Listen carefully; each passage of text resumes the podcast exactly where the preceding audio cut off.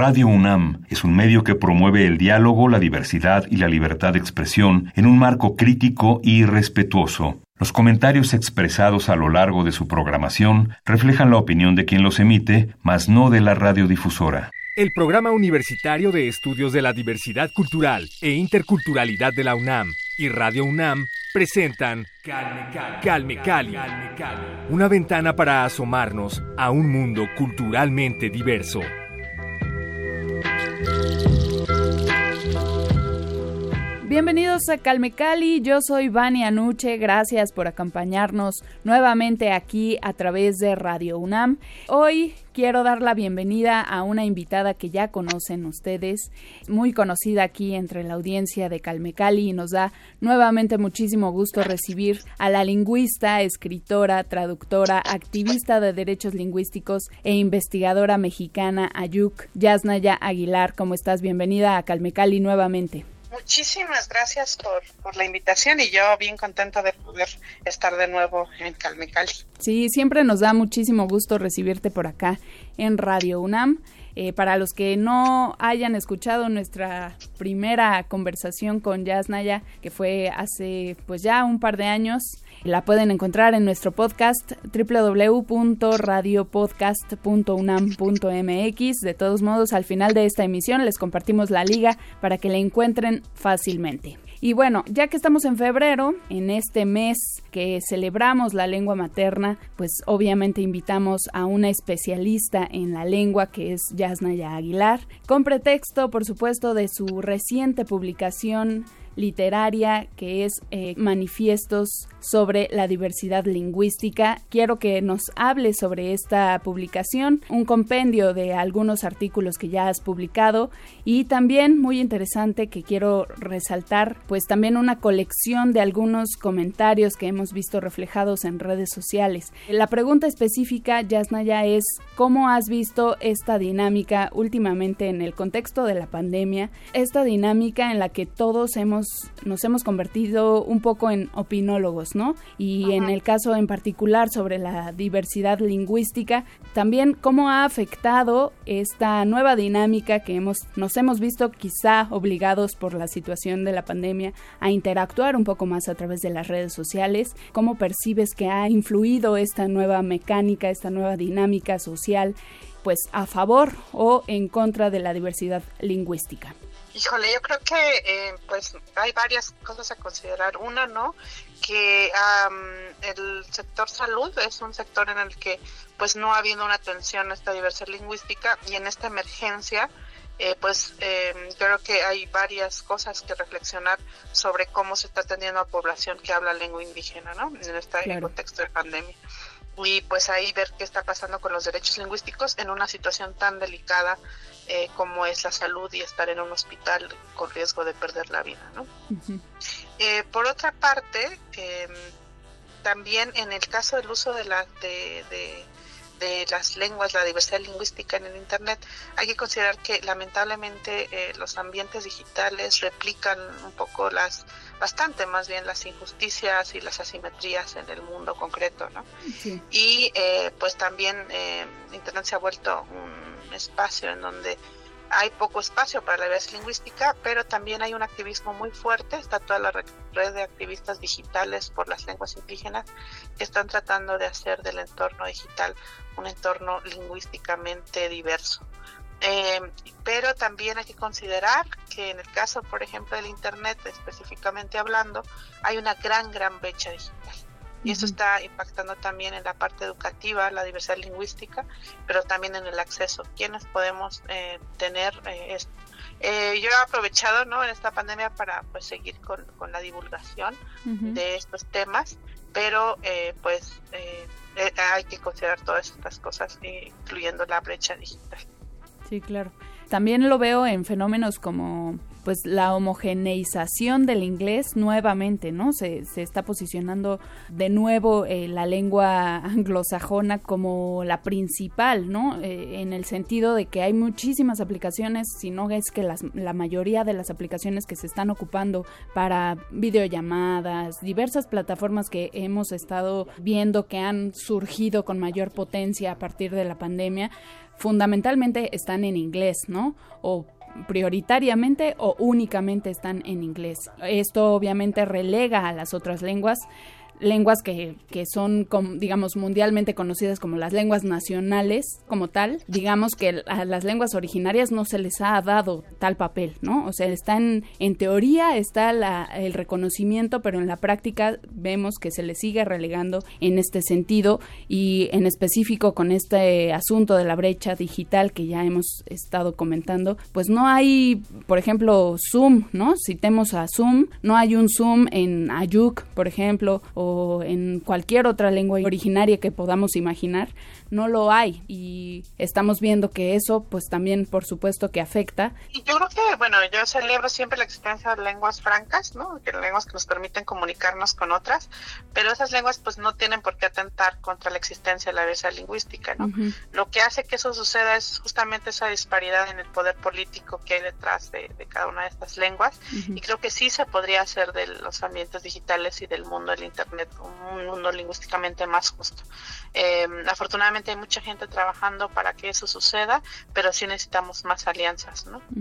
Y apoyo, sobre todo, también de, quiero decir, principalmente debería ser el apoyo del gobierno, ¿no? Y en ese sentido va la pregunta de, pues específicamente este gobierno se, desde su inicio desde el arranque con el jefe en el poder, Andrés Manuel López Obrador, digamos que se proclamó como un, un mandato a favor de los pueblos originarios.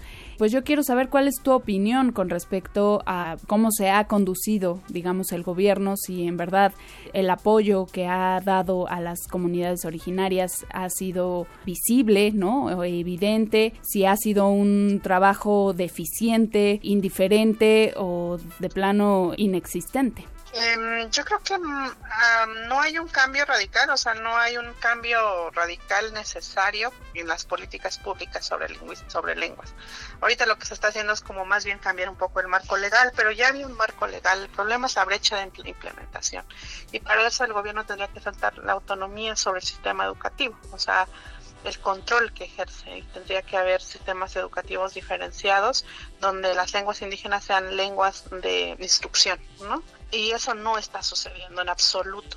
Y creo que hay una falta de entendimiento. El, el, yo veo desde las instituciones que no hay un entendimiento sobre el tema y no puede dejársele nada más a instituciones como el Instituto Nacional de Lenguas Indígenas, al quienes les han recortado el presupuesto. Entonces no, no veo ningún cambio de ese lado que sea sustancial.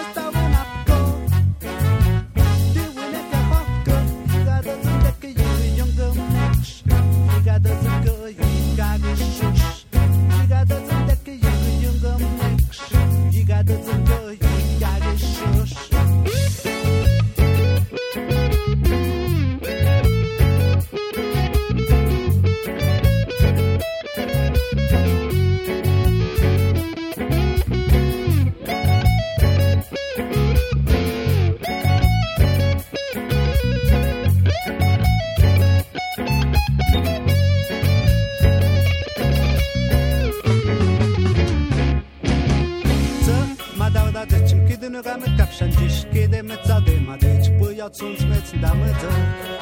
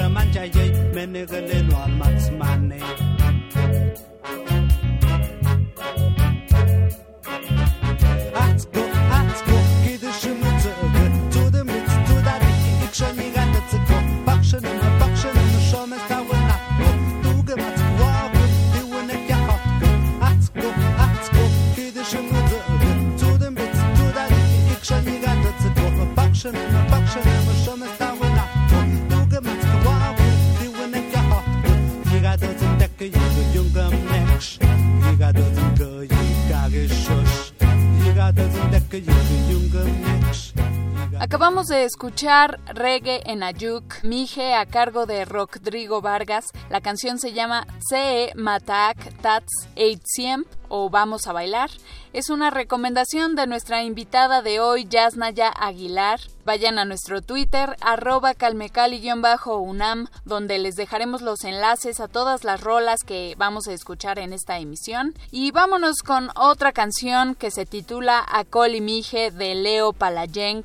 Es un featuring con Benjamín Kumanduk Shushpe, quien también ya ha estado aquí con nosotros. Virtuoso trompetista, Mije también por acá ha visitado a Radio UNAM. Esta es una canción cantada justamente en Mije, lengua originaria de Oaxaca, México, y también en idioma acholi, una lengua indígena de Uganda. Escúchenlo y quédense porque al terminar esta canción seguiremos escuchando la entrevista con Yasnaya Aguilar aquí en Calme Cali.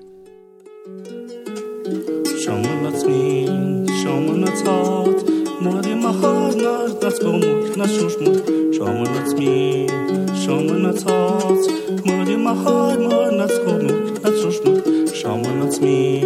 Schaum in its heart Mud in my heart, mud not swum Not shushma Schaum in its me. Schaum in Mud in my heart, not swum Not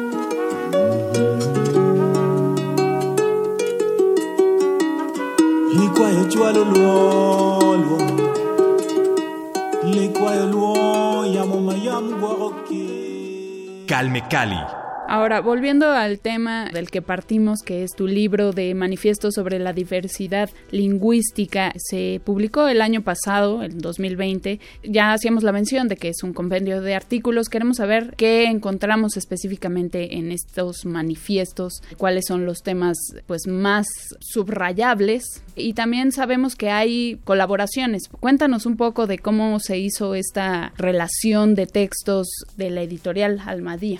Sí, yo que ahí nada más quería enfatizar que el libro se llama Oh, o sea, su, nombre, su nombre está en Mije, y ya lo de manifiestos es más bien su subtítulo.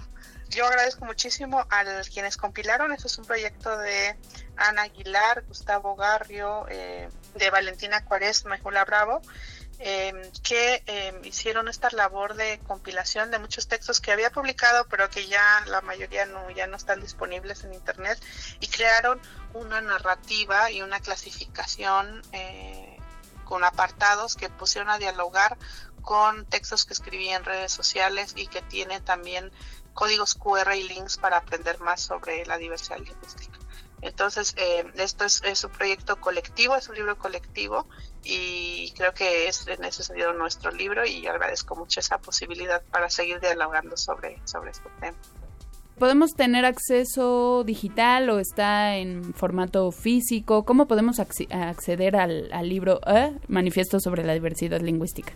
¿Sí lo pronuncié Este, bien? Sí, sí, sí. Ah, de hecho, no se preocupen. Yo agradezco mucho más bien que, que se pronuncie como, como sea que se pueda, pero como hacer este, este esfuerzo, porque luego ha pasado que se ignora el título en Mije, no porque está en Mije. Sí. Eh, y, y no, o sea, su, su nombre está en Mije y yo creo que este, pronunciamos muchas palabras en inglés, como, como sea, pero hacemos ese esfuerzo. Entonces, eh, más allá de la pronunciación correcta, agradezco mucho esta, este esfuerzo y esta posibilidad de, de no ignorarlo, ¿no? Claro. Este, y no, y además la pronunciaste súper bien. Ay, muchas gracias. Y, eh, bueno, es un libro que, que va hablando sobre este tema desde diferentes reflexiones de que tienen que ver con la salud, con la música, como de diferentes eh, puntos de vista. Y eh, eh, se puede encontrar en formato físico con un gran diseño, que también agradezco mucho a Alejandro Magallanes. Eh, en Editorial Almadía, en diferentes librerías, eh, como en Cafelería, en Casa Tomada, pero, pero también es posible encontrarlo en las, las librerías más grandes. Y eh, quienes prefieren leer en, en, formato digital es una coedición con Bookmate, es la primera coedición que hace Bookmate, que es esta plataforma eh, digital que es como una Spotify, pero de libros. Buenísimo, sí. Ajá. Eh, y pueden encontrarlo en Bookmate y leerlo ahí en, en plataforma digital. Uh -huh. Eh, qué buena analogía hiciste esta alusión con, con, el Spotify. Me encantaría que hubiera, digamos, la misma difusión que hay hacia plataformas eh, digitales de música que la hubiera para los libros, ¿no? Creo que es una parte que se ha ignorado mucho la literatura, los textos en general académicos, la letra, creo que se da por sentada y muchas veces no volteamos, eh, salvo los que son, los que somos este, un poco adictos a la lectura o, amantes de los libros, pues fuera de ello no estamos muy centrados en este tipo de aplicaciones, entonces qué bueno que hiciste la mención a Bookmate, pues échense un clavado por allá porque hay muchos textos, además de este de Yasnaya, eh, manifiesto sobre la diversidad lingüística, hay muchísimos textos más interesantes que pueden encontrar por allá. Yasnaya, ahora hablando de otro asunto que también nos compete a ambas por la cuestión de que somos mujeres, en este contexto del empoderamiento femenino y también del reconocimiento de, otras sexualidades, pero bueno, en específico de la cuestión de la lucha femenina, todo este movimiento de sororidad en el que se está apelando por la reestructuración del lenguaje, me refiero a términos, por ejemplo, que han surgido en los últimos años como las cuerpas, ¿no? Eh, toda esta transformación de, digamos, palabras que originalmente están en masculino, eh, transformarlas a la forma femenina. Quiero saber cuál es tu opinión con respecto a este fenómeno, en primer lugar como lingüista y en segundo lugar como mujer.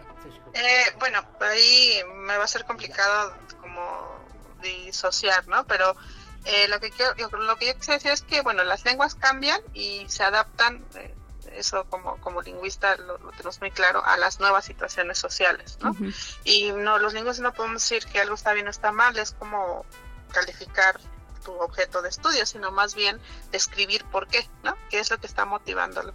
Y yo creo que detrás de la motivación hay una lectura de estos morfemas eh, que se ha visto como algo que no incluye, ¿no? A las mujeres que ha habido narrativas, pues eh, además eh, más grandes en las que las mujeres hemos estado excluidas de la historia de la literatura, del canon, ¿no? De artístico occidental, de un, de un montón de cosas, del papel en la historia, etcétera. -huh. Entonces creo que eh, al leerse eso se ha dado este cambio en algunos morfemas. Y como lingüista también es que no es que, bueno, hay a veces voces alarmantes como de están destruyendo el español. Y bueno, hablar una lengua es cambiarla, impactarla constantemente, pero además es un cambio en muy pocos sustantivos, ¿no? O sea, del mundo de los sustantivos eh, son pocas las palabras que refieren a entes sexuados ¿no? en el mundo o que tienen género en el mundo. Entonces también es un cambio que es simbólicamente muy importante, pero gramaticalmente es pequeño. Y entonces, este, pero es muy significativo. Entonces creo que es muy interesante y además que esta discusión se da en las lenguas que hacen distinción de género. En otras lenguas hay cinco géneros o no hay género o hay 14 géneros. Entonces la discusión en esas lenguas sería definitivamente distinta. Ahora, Yasnaya, eh, hablamos también de esta pluriculturalidad, esta diversidad de lenguas que hay a nivel mundial, pero bueno, en particular en México tenemos más de 60 lenguas originarias, lenguas nacionales, y por ahí me brinca eh, también el tema del nacionalismo. Es, quiero decir, hay un asunto de antagonismo cuando hablamos del término, por ejemplo, multilingüismo versus nacionalismo, o ahí cómo, cómo poder ver esta integración como país de manera que no ignoremos cada una de las lenguas. Bueno, habría que preguntarse por qué es importante la integración, a quién sirve y si es necesaria, ¿no? O sea, integrarse a qué, y eso da una discusión ahí bien interesante, pero en general creo que el problema es que en México el proyecto del mestizaje implicó quitar la lengua, o sea, para el Estado ya si tú hablas español y tus hijos también ya eres mestizo básicamente, así ha funcionado. Entonces es una eh, estructura eh, que se basa en la en el arrebatar lenguas indígenas. Básicamente mestizarse es dejar de hablar tu lengua indígena y aprender español. Así ha sido en México, más que un asunto genético, porque genéticamente somos mestizas todas las personas del mundo. Sí, sí. Eh, no, no es un asunto de ese tipo, sino fue de quitar cultura y lengua. Y en ese sentido, el nacionalismo, eso de tenemos que ser una sola nación y es necesario, que en realidad no es, o sea, habría que ver para qué, porque si eso es necesario, qué implica eso, ¿no? Y por qué no hacerlo entonces con todo el mundo. Ujú. Eh, eh, lo que yo pensaría más bien es que eh, el nacionalismo es un proyecto um, con un discurso fuertemente racista que borra y atenta contra la diversidad y que se ha relacionado con la imposición del español totalmente. Digamos que eh, hay, ha habido una tendencia a sí eliminar o apagar o suprimir de alguna forma eh, el No. resto de la- las lenguas originarias versus el español. No solo tendencia, ha sido una imposición planificada, es decir, la castellanización forzada revolucionaria fue un proyecto del gobierno en el que se invirtió dinero público y fue política pública. O sea, no fue como que, ay, mira, una tendencia, sino una intencionalidad respaldada con presupuesto público. Sí, hubo planeación detrás. Así es.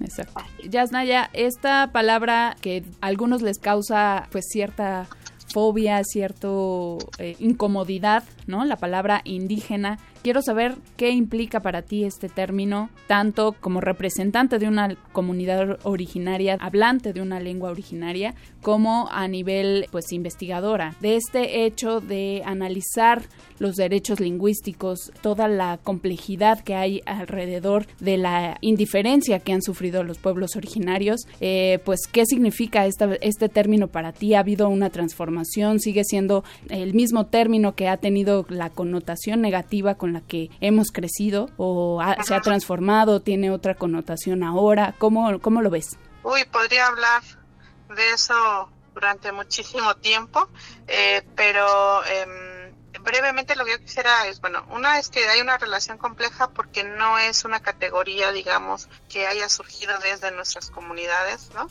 Sino que tiene que ver con una opresión, es decir, de 5.000 años o miles de años que hemos sido mijes, solo 200, 500 hemos sido indios y 200 indígenas. Entonces, una, eso no es una categoría esencial, sino es una posición política en la historia es eh, pertenecer a un pueblo indígena. Un pueblo indígena es un pueblo que sufrió colonialismo y que cuando se crearon los estados nación no eh, eh, quedamos encapsulados dentro de otros sin consulta y nosotros no formamos un estado independiente, ¿no? Por fortuna, porque creo que eh, la creación de los estados implica mucha violencia. Entonces es una, una categoría política y creo que si se puede reivindicar, se tiene que reivindicar y ver desde como una categoría política, no como una categoría esencial ni cultural, ni siquiera identitaria. Hay muchas personas que no se identifican, que pertenecen al pueblo, al pueblo mije, al pueblo zapoteco, que no se identifican como indígenas, por ejemplo. Perfecto, Yasna, ya, ya estamos llegando eh, casi al final de esta entrevista. Nada más para finalizar, queremos saber, eh, pues, dónde encontramos más de tu material. A los que ya te seguimos por Twitter, pues ya lo sabremos, pero recuérdanos, por favor, redes sociales. También, eh, pues, si estás trabajando en algún proyecto en específico, platícanos, danos una probadita. ¿Qué viene para Yasna ya en estos meses próximos? Hay varias cositas que serán sorpresa. No. que ahorita todavía no puedo, no puedo escribir, pero bueno, ahí estamos. Una pista, danos una pista. No, no, bueno, pues eh, re- tiene que ver con, con justamente la defensa de la diversidad en muchos sentidos, ¿no? Diversidad lingüística, diversidad biológica, etcétera. este, pero bueno, seguimos ahí como también en el trabajo comunitario, ¿no? Porque creo que es importante que lo que hagamos pues también en el trabajo en las comunidades de hablantes y bueno, eh, tenemos pueden encontrar si, si gustan, que yo agradezco mucho cuando, cuando me, me leen las, las palabras que escribo. Eh, estoy en la columna quincenal en el país y mensual en Gato Pardo y en este país. Excelente, eh, buenísimo. Pues muchísimas gracias, Yasnaya, por compartir estos minutos con nosotros. Ya te estaremos eh, vigilando de cerca por redes sociales, también en Twitter la encuentran, por supuesto, para que le echen un ojo también a todo lo que comparte. Que debo decir, eh, me gusta mucho el humor que tienes para tratar temas serios. Creo que es uno de tus hits también. Entonces, eh, para aquellos que no sigan el, a Naya, pues los invito a darse una vuelta por Twitter también. Los que tengan, por supuesto, Twitter, ¿no? No me gusta tanto hacer ruido y eco de redes sociales porque cada quien es libre de tener lo que quiera, pero bueno, sacar Twitter es una buena oportunidad para seguir a Yasnaya Aguilar. Muchas gracias, Yasnaya. Nada más último comentario en este sentido de eh, pues la celebración. Estamos todavía a unos días del Día Internacional de la Lengua Materna, pero quiero saber tus consideraciones finales sobre esta festividad, esta efeméride, mejor dicho. Sí, sí, sí, ahí hay que pensar como también eh, cuál fue la, génesis ¿no? de ese día. Claro. Y yo creo que es un gran momento de reflexión en que tenemos que ver qué tenemos que hacer, pero urge ya, porque el cálculo está que en los próximos eh, 100 años más de la mitad de las lenguas del mundo habrá desaparecido y necesitamos hacer algo urgente. Y yo creo que es una gran fecha para reflexionar qué tenemos que hacer ya. Sí, sí, para acabar con este lingüicidio, ¿no? Así es. Pues Yasna y Aguilar, qué gusto tenerte nuevamente aquí en Calmicali con nosotros. Sabes que estos micrófonos son tuyos y cuando gustes eh, están abiertos para ti siempre en todo momento. Muchísimas gracias, te mandamos un abrazo y que estén muy bien por allá en tu Muchas comunidad. gracias. Un gran abrazo. Calme Cali. Yasnaya Aguilar, lingüista, escritora, traductora, activista de derechos lingüísticos e investigadora mexicana Ayuk, aquí con nosotros por segunda ocasión en Calmecali para hablar sobre su texto E, Manifiesto sobre la diversidad lingüística, disponible en editorial Almadía. Ya nos platicaba que lo pueden encontrar en cualquier librería, así que acérquense para leer este compendio de artículos interesantes sobre la defensa de las lenguas. Sigan también nuestras redes sociales, estamos en Twitter como arroba calmecali-unam, también todo lo que produce el PUIC, arroba PUIC-unam, para que conozcan más sobre el plurilingüismo y la defensa de las lenguas originarias que, eh, pues ya lo decía Yasna, ya hay que combatir este lenguicidio. Yo soy Vania Nuche, agradezco nuevamente su compañía en este espacio y los espero la siguiente semana con más aquí en Calme Cali. Sigan con la programación de Radio UNAM. Tlazo Kamati, hasta la próxima. El Programa Universitario de Estudios de la Diversidad Cultural e Interculturalidad de la UNAM y Radio UNAM presentaron Calme Cali, una ventana para asomarnos a un mundo culturalmente diverso.